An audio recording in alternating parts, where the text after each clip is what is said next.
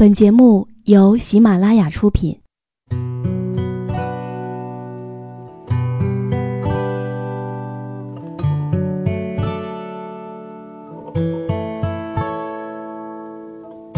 开心时，听歌入耳；伤心时，听歌入心。有时候，喜欢听歌，不只是因为歌曲好听。而是因为歌词写的就是自己。喜马拉雅晚上十点，让时光煮雨和你一起品味音乐，诉说心情。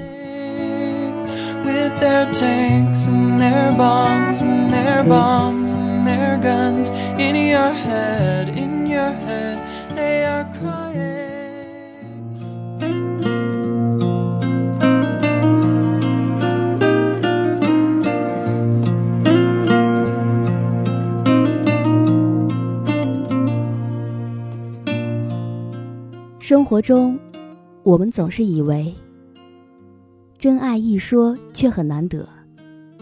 那怎么样才算是真爱的表现呢？其实，说起来倒也不算复杂。那就是在你邋遢落魄的时候，你的伴侣依然会对你不离不弃。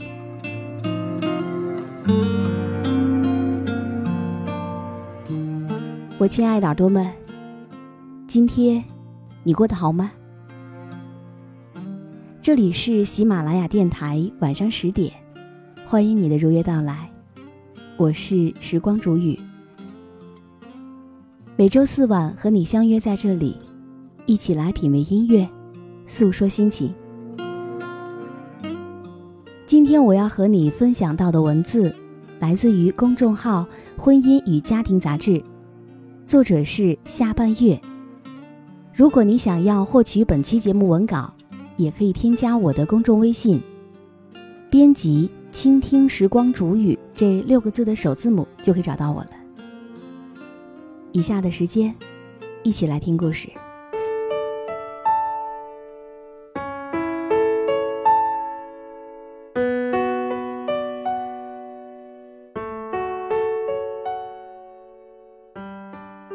前段时间，热播电视剧《欢乐颂》在播到第三十六集的时候，作为这部电视剧里面命运最为悲催的一位女主角，樊胜美的生活终于出现了一道彩虹。她和王柏川同学终于在一起了。樊胜美刚开始就是以美丽时尚的外企资深 HR 的形象出现在观众面前。但是随着剧情的发展，观众开始发现，他的人生实在是有太多不堪的 bug。首先，他很虚荣，满身的假名牌；第二，他很拜金，只以经济实力来选择对象，每天都想着去掐尖儿，渴望嫁给一个有钱人；第三。他还很虚伪，明明只是一个穷租房的，却在男人面前装成有房一族的成功人士。说到底，还是为了有更多的资本去掐尖儿。第四，有人说他家穷而且变态，父母极度重男轻女，只知道伸手跟他要钱去补贴自己的儿子。所以呢，樊胜美每个月的工资有一半都是贴给了家里，以至于自己年过三十，居然一分钱的存款也没有。这一点其实不是他的错，只能说是他的不幸。也许是他的虚荣、拜金、虚伪的根源所在。一个长得非常漂亮。工作能力不错，却被家人严重拖累的女人，要想后半生过上好日子，当然只能去装成白富美，到处掐尖儿了。这样的樊胜美，这么多缺点的一种女人，相信一般男人都不敢轻易爱上她。但是王百川却是一个明白人，不但没有嫌弃他，反而更加怜惜他。在他的哥哥打伤人被追债，他父亲中风入院之后，依然尽心尽力的去为他操心。对于樊胜美的种种不堪，王百川其实早就知道的一清二楚了。所以到最后，当他对樊胜美说自己还像是以前那样爱着她，希望可以和她在一起的时候，我不禁欢呼雀跃起来。我想，这也许才是真爱吧。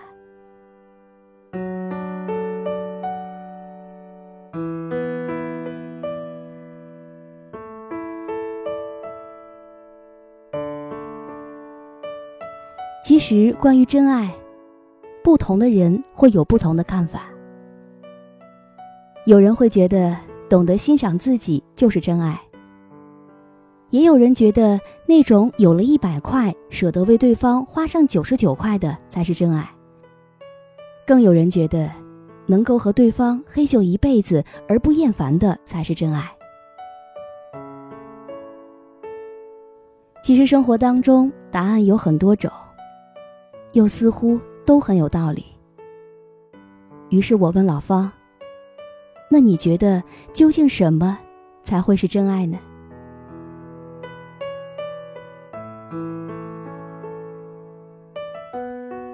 说到的这个老方，他是我的老公。彼时，他正坐在沙发上，翘着腿剪着脚指甲。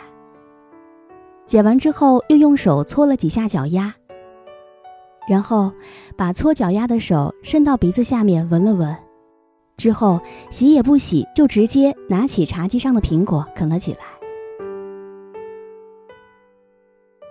看着老方一连串的动作。我嫌弃的大叫起来：“你怎么这么恶心？搓完脚丫不洗手就吃东西，不等于在吃自己的脚气吗？”可是老方他怪叫了一声，说：“嘿，等下我还要用我这张吃过脚气的嘴亲你呢。”我朝他呸了一声，走进洗手间准备洗澡。但是我一进去就炸毛了。只看见洁白的洗手间地面，清晰无比的躺着几个黑乎乎的鞋印，一看就是老方的拖鞋造的孽。我生气的说：“你怎么每次都是这样？说了一万遍，在家里穿的拖鞋就不要穿到外面，你怎么就是不听呢？这儿又不是你农村的老家。”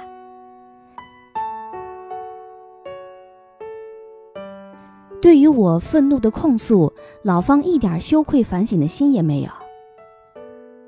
他依然笑嘻嘻的对我说：“那你怎么就不帮我洗洗呢？”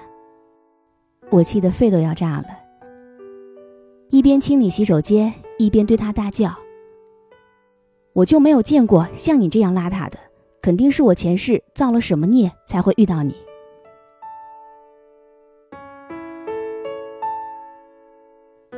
我有一个坏毛病，一生气说话就会口不择言。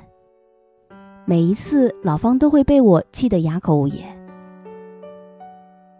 我们两个人结婚十年，在这段婚姻当中，他有很多时候都会表现得像是一个不懂事儿的小孩儿，生活习惯差得简直让人抓狂。比如说，他从来都不会整理自己的衣服。总是皱巴巴的卷成一团堆在柜子里，没有拖过一次地板，打扫过一次卫生，每次进门都不会换拖鞋。为了纠正他这些不良的生活习惯，我简直费尽了心血。我唠叨过，吵过，骂过，甚至试过把他的拖鞋扔掉，声称他再不改，我就跟他离婚。但是这些收效都不大，老方在这方面就像是茅厕里的石头，又臭又硬。无论我怎样的威逼利诱，他那边都是一点改变的迹象都看不到。无可奈何的我，只好像个老妈子一样，一天要打扫好几次卫生，也养成了随手收拾的习惯，就是为了让家里面看上去更加整洁一些。没有办法，人无完人，每个人都会有缺点。两个人相处，总得有一方多担待点吧。只有这样，这个家才不至于散掉啊。其实我之所以能够这么容忍老方，原因之一就是他比我会赚钱，家里的开销都是他来负责，有的时候还会送点小饰品给我，让我不至于觉得结婚这么久了。他就把家里的黄脸婆给忽略了。这人总得有优点吧，不然日子过得还有什么劲儿呢？当然，还有一个更加重要的原因，就是当年我和老方认识的时候，满地积雪的程度绝不亚于电视剧里面的樊胜美和王柏川。当年我毕业的时候，进了老方所在的公司。他作为比我早上几年进公司的老员工，在上司的授权之下，成了指导我工作的师傅。而幼稚单纯的我，很快就把成熟稳重的老方当成亲大哥一样看待。不光工作上的事情事无巨细地向他报告，就连自己的心事儿也会经常讲给他听。他也是一副温和老实的模样，让我很有安全感。总是不自觉地把自己的心里话一股脑地向他怀里倒。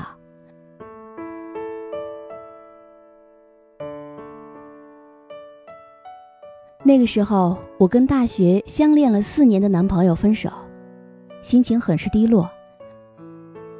然后有一天晚上喝醉了酒，做了一件糊涂事儿。跟一个陌生男孩滚了床单。一个月之后，大姨妈没有按时造访，我慌乱的几乎要崩溃了。工作开始频频出错，老方就看出了我的不妥，问我发生了什么事儿。我看着稳重而又亲切的老方，再也没有办法竖起自己的防线，哭得稀里哗啦。向他坦白了自己的荒唐与绝望，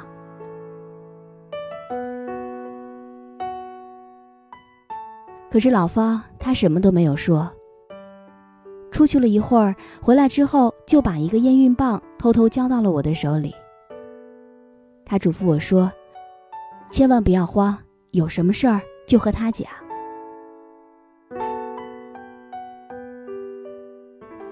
幸好最后只是虚惊一场。我的大姨妈两天之后姗姗来迟，就像久旱之后的一场大雨，给了我重生的勇气。再后来，我就不好意思再见老方了，千方百计的想躲开他，因为我觉得像一夜情这样的事儿，怎么说也算是自己无知人生当中一大块污点吧。如此不堪的经历。一般人都是能瞒就瞒，很少会透露给身边的人。何况，老方还是个男人。我想，他一定已经在心里把我看清到尘埃里去了。所以后来，当老方正式追求我的时候，我几乎要吓个半死，因为有那样的一件事儿横亘在我们中间。我难免会疑神疑鬼，以为他只是玩弄我。可是没想到，过了几天，老方就拉着我去买房子，还打算把我的名字也加上去，用他的诚意，一下子就把我给镇住了。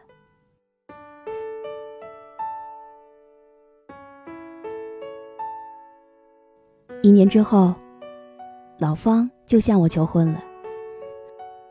当时我的想法就是老方已经见过我最不堪的一面但是他没有疏远和逃走依然愿意娶我为妻。那就说明他是真心喜欢我的。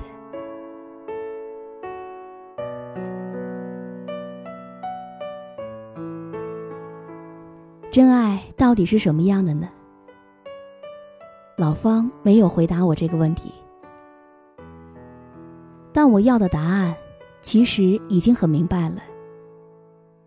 像我和老方这样，已经见过对方的不堪，但依然没有互相嫌弃的，应该就是真爱了吧？关于婚姻和爱情，很多人都经历过这样的场景：刚认识的时候。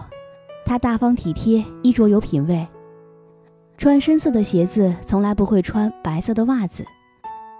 过马路的时候，也总是会走在车辆开来的那一边。看到小孩就会跑过去逗一逗。那一刻的他，简直就是你心目当中完美的 Mr. Right。你也只想跟他深情拥吻，恨不得马上成为他的夫人。然后再生上一窝孩子，让他逗着玩。可是结婚以后，你才知道，原来他平日的衣服都是穿完了一套又一套，就这样轮着穿，直到脏到不能再穿，才会放到水里面搅上一搅。脱了鞋子以后，还会飘出一股若有若无的异味。孩子生下来之后，更多的时候更是不闻不问。你也会因此而感到痛苦绝望，痛恨自己婚前不长眼，才会在婚后留下比海水还要多的泪水。你崩溃的倒在床上呼呼大睡，半夜醒来却意外发现自己正被他紧紧搂在怀里，头枕在他的胳膊上，而他的心跳就在你耳边温柔的跳动。可当你还来不及感动的时候，他就醒了，揉着你的头发说：“你睡觉好吵，呼噜呼噜，就像小猪一样，一定是太累了吧？”刹那间，你也会忽然想起，婚前婚后的自己又何尝不是变了个人似的？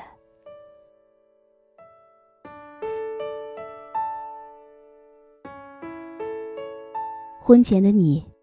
漂亮、优雅、小资，说话低声细语，温柔如水。但是婚后，你便暴露了自己厨艺不佳，喜欢上网，毫无节制的往家里面搬上一些不着急用的东西。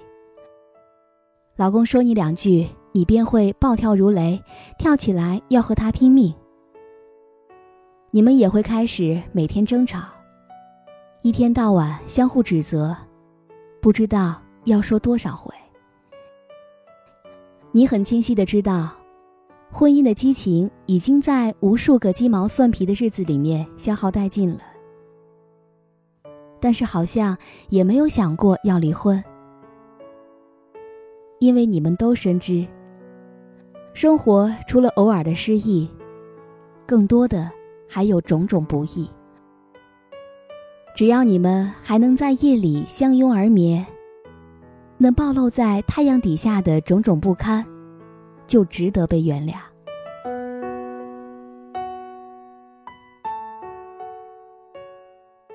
所以，真正的爱情，就是我见过你的不堪，但依然会爱你如初。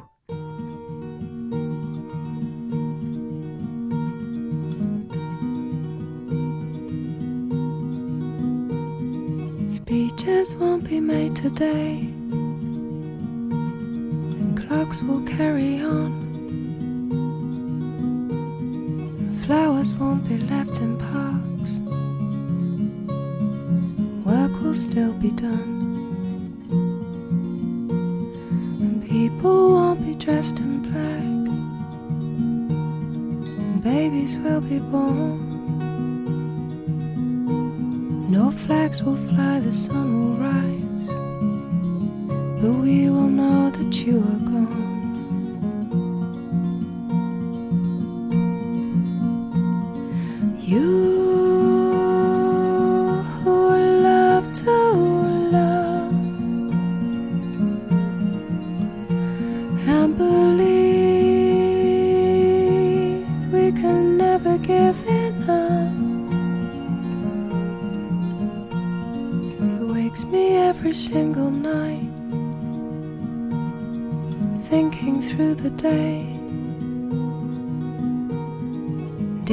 Stop at any time? Have doubts at any stage? And were you calm or were you numb? Or happy just to get it done? Well, I've lived my life without regret until today.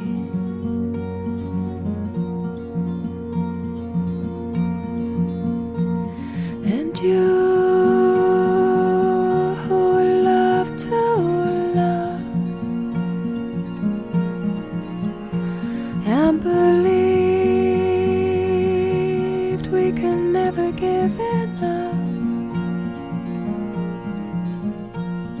I didn't get to say goodbye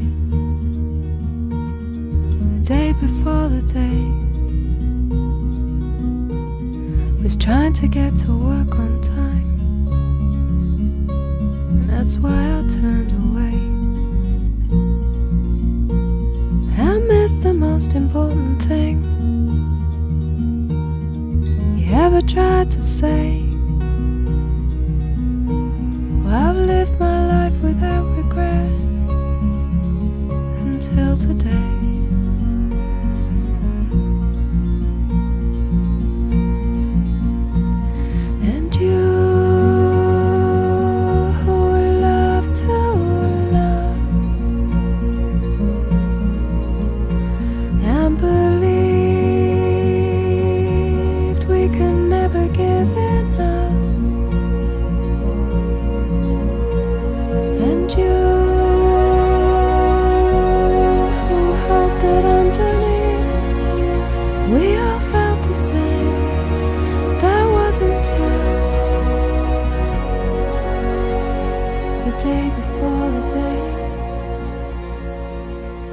亲爱的耳朵们，今天的故事就为你讲到这儿。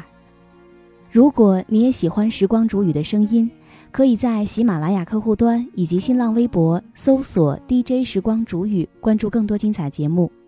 如果你也有想对我说的话，也可以添加我的公众微信，编辑“倾听时光煮雨”这六个字的首字母就可以找到我了。好了，我们下期节目再见。Day before the day.